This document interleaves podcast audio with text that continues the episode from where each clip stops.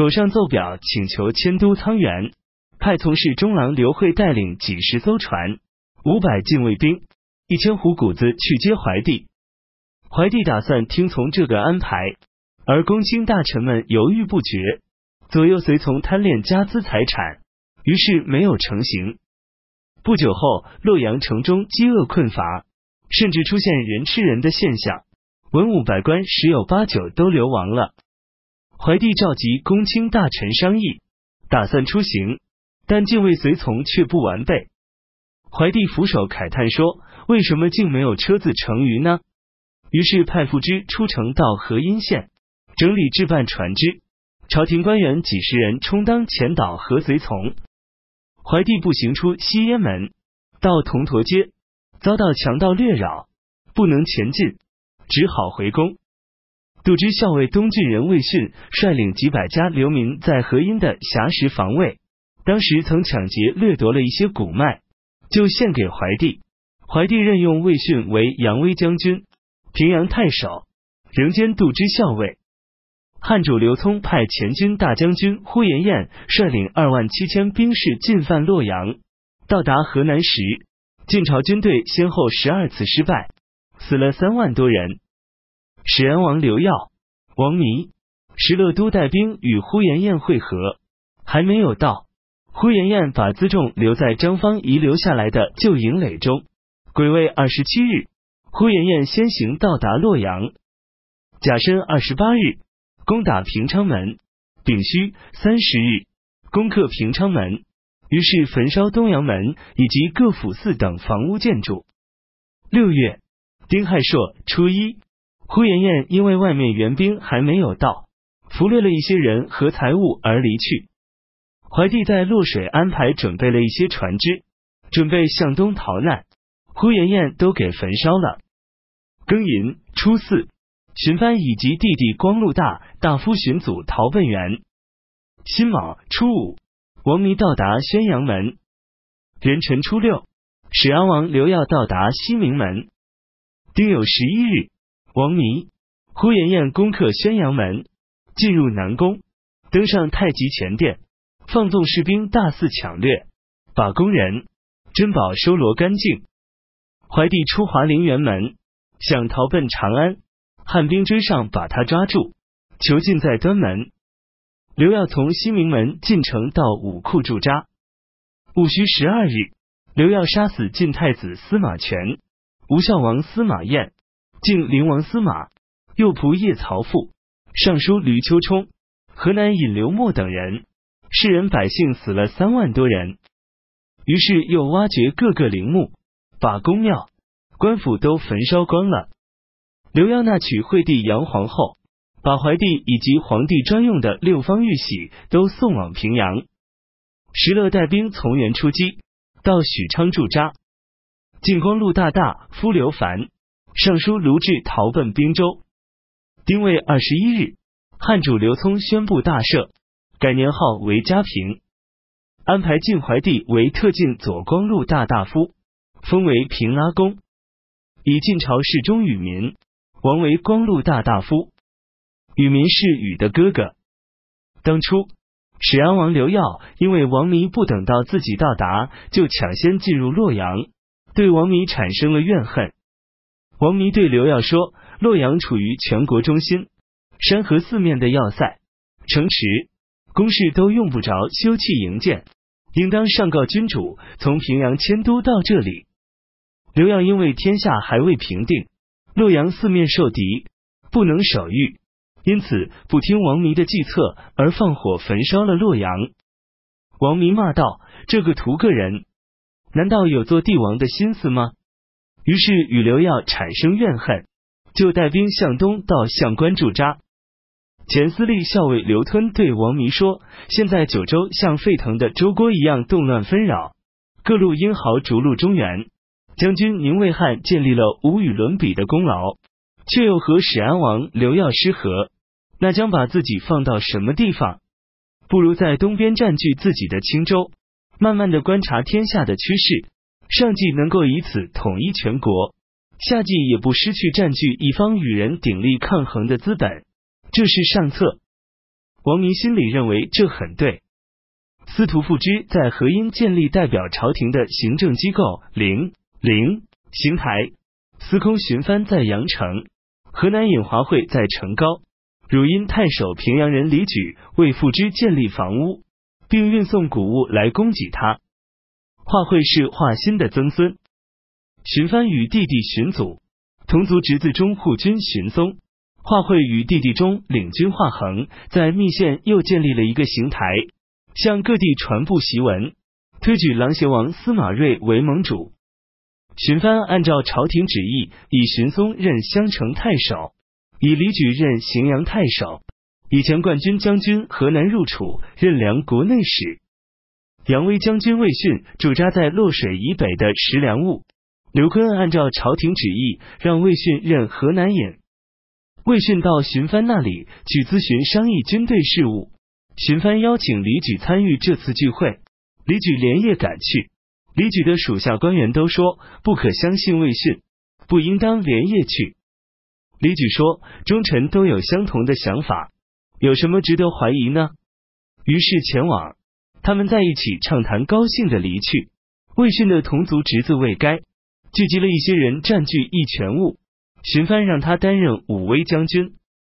豫章王司马端是太子司马权的弟弟，向东投奔沧源。苟带领官员们尊奉他为皇太子，也设置了一个刑台。司马端按照朝廷旨意，让苟担任太子太傅、都督中外诸军事、录尚书事。从沧源迁徙到蒙城驻扎。辅军将军秦王司马业是吴孝王的儿子，荀藩的外甥，十二岁，南奔密县。荀藩等人侍奉他，向南奔赴许昌。前豫州刺史天水人严鼎在密县聚集了几千西州流民。打算返归故乡，荀藩因为严鼎有才，又聚集了一些人，就任用严鼎为豫州刺史，让中书令李、司徒左长史彭城人刘稠、镇军长史周、司马李树等人作为严鼎的参佐。周是周迅的儿子。当时全国一片混乱，只有江东稍微安定，中原的士人百姓大多南渡长江去避乱。镇东司马王导劝说琅邪王司马睿招收贤能英俊的人才，与他们一同成就事业。司马睿采纳了王导的意见，任用了一百多人作为院属，当时的人称之为百六院。让钱颍川太守渤海人刁协任军资祭酒，以前东海太守王成、广陵相便任从事中郎，以江宁令诸葛辉。溧阳参军陈国人陈任行参军，以前太傅院宇亮任西曹院。王成是王浑的弟弟的儿子，朱寻辉是诸葛亮的儿子，宇亮是于衮的弟弟的儿子。江州刺史华义是华歆的曾孙，认为自己是接受皇帝的旨意，却被琅邪王司马睿所领导，所以经常不接受司马睿的命令。所属郡县长官大多都劝谏他。话一说，我只是想看到朝廷的诏书罢了。司马睿接到荀藩的檄文后，按照朝廷旨意设置官职机构，更改掉换长吏等官员。华义与豫州刺史裴宪都不服从，司马睿就派扬州刺史王敦、溧阳内史甘卓与杨烈将军庐江人周访联合兵力攻打华义。华义的军队失败。自己逃奔安城，周访追上并杀了他，还杀了他的五个儿子。裴宪逃奔幽州，司马睿任用甘卓为襄州刺史，任州访为浔阳太守，又任杨武将军陶侃为武昌太守。秋季七月，王逊设置祭坛祭天，立皇太子，向天下通告，声称受朝廷诏令，按照皇帝旨意举行封拜。设置文武百官，安排征正官员，任荀藩为太尉，琅邪王司马睿为大将军，王逊自己担任尚书令，任裴宪及其女婿早松为尚书，任廷辉为兖州刺史，李运为青州刺史。南阳王司马模派衙门阅染戍守蒲坂，赵冉求任冯异太守之职，没有得到后大怒。率领部众向汉投降。汉主刘聪任用赵冉为平西将军。八月，刘聪派遣赵冉与安西将军刘雅带领二万骑兵到长安攻打司马模。河内王刘粲、始安王刘耀率领大队人马作为后续援兵。赵冉在潼关打败司马模的军队，长驱直入到达下。凉州武将北宫纯在长安带领自己的部众向汉投降。汉的军队围攻长安，司马模派淳于定出战也被打败。司马模的仓库已消耗一空，士卒们都逃散了，于是向汉投降。赵冉把司马模送到河内王刘粲处。九月，刘粲把司马模杀了。关西地区饥饿灾荒，白骨遍野，世人百姓存活在世的不到百分之一二。刘聪任始安王刘耀为车骑大将军，雍州牧，改封中山王，镇守长安。任王民为大将军，封为齐公。苟骄纵奢侈，苛刻暴虐。前辽西太守严亨是严纂的儿子，多次劝谏狗，结果狗把他杀了。从事中郎明遇有病，自己乘车进去劝谏，狗生气的说：“我杀严亨，关别人什么事？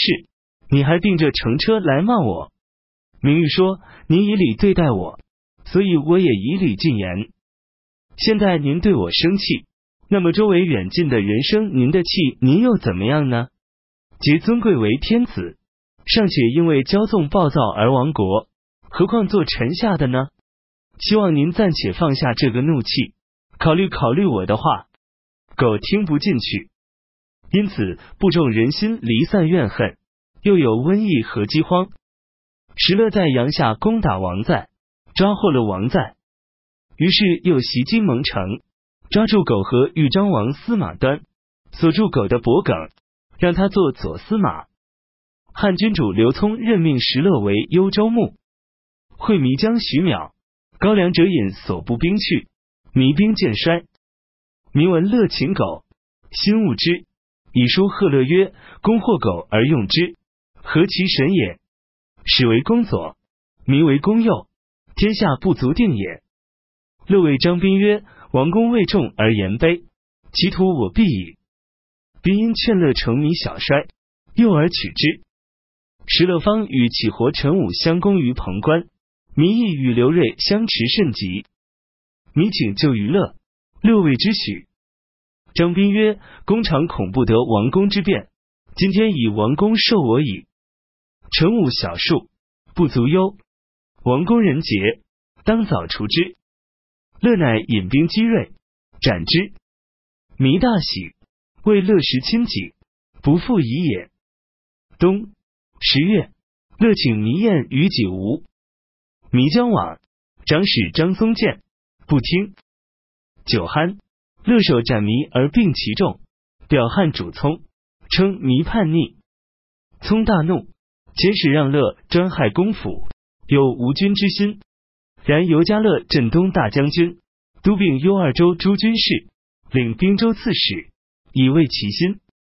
苟王赞权谋叛乐，乐杀之，并帝纯。